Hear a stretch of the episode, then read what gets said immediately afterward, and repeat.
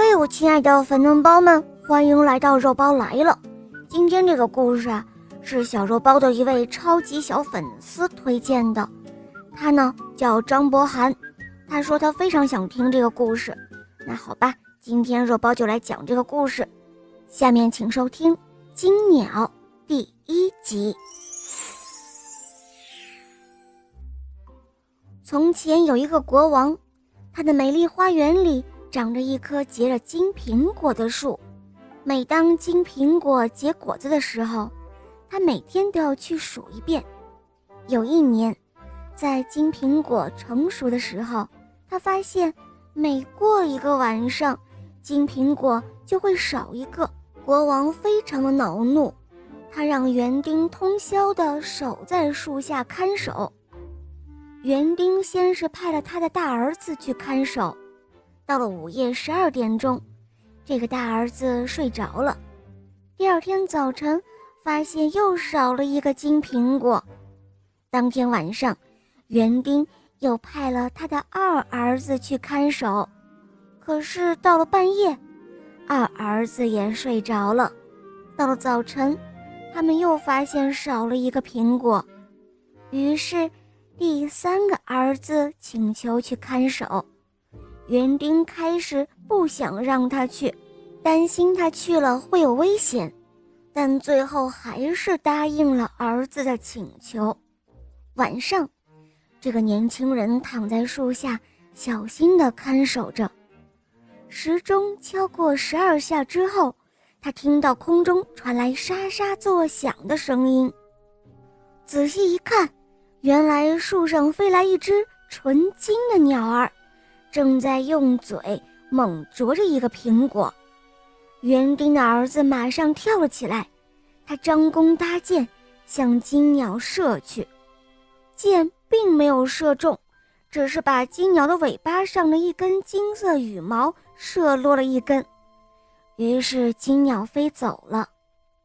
第二天早晨，金羽毛被送到国王面前。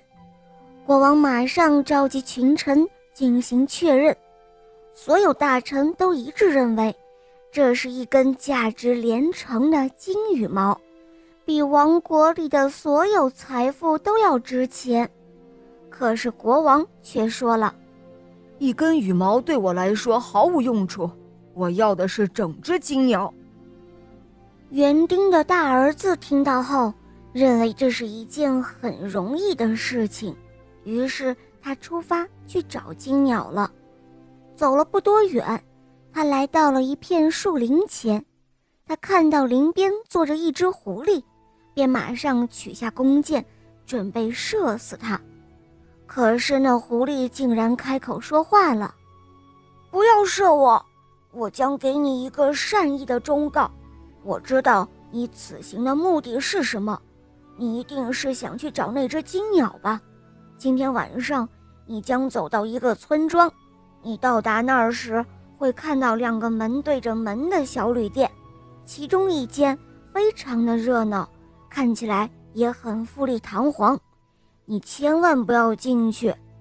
对面一间小旅店尽管很简陋，但你应该到那里面去过夜。听了这些话，园丁的大儿子心想着：“嗨。”这样一只野兽，它能知道什么事呢？我为什么要听它的？于是他还是张弓搭箭向那只狐狸射去了，但是却没有射中狐狸。于是狐狸夹起尾巴跑进了树林中。他收起了弓箭，又继续上路了。到了晚上，他来到那个村庄，庄子里果然有两个小旅店。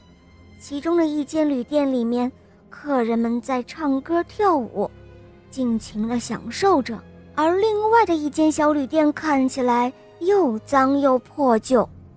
看到这一情景，他说道：“呵，要是我住进这间破旧的房子，而不去那间可爱舒畅的旅店享受，哼，我岂不是一个大傻瓜了？”